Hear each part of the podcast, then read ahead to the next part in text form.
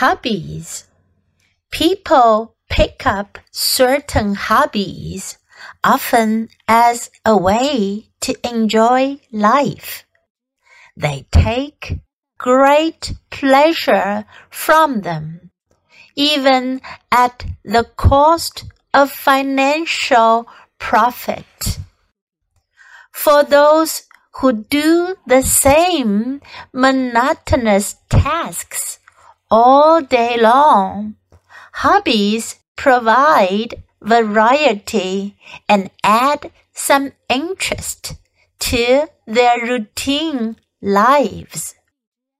They help people relax and attain a state of peace during times of stress and give them a balance between work and play. Hobbies can also benefit a person's mental and physical health.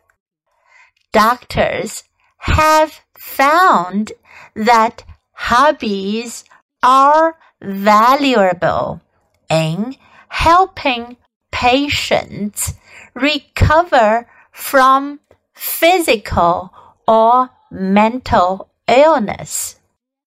Hobbies give bedridden or wheelchair bound patients something to do and provide interests that keep them from thinking about their suffering.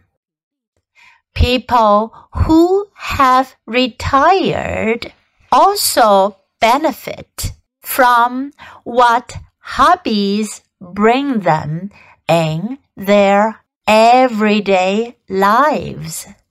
Those who have developed hobbies never need to worry about what to do with their newly found leisure hours. By sharing some common hobbies with others, you can make more friends and gain more fun from life. Also, to get indulged in what you enjoy provides you an easy way to learn about it. No man is really happy without a hobby. Anyone, rich or poor, old or young, sick or well, can enjoy a satisfying hobby. People pick up certain hobbies often as a way to enjoy life. They take great pleasure from them, even at the cost of financial profit. For those who do the same monotonous tasks all day long, hobbies provide variety and add some interest to their routine lives. They help people relax and attain a state of peace during times of stress and give them a balance between work and play. Hobbies can also benefit a person's mental and physical health. Doctors have found that hobbies are valuable in helping patients recover from physical or mental illness.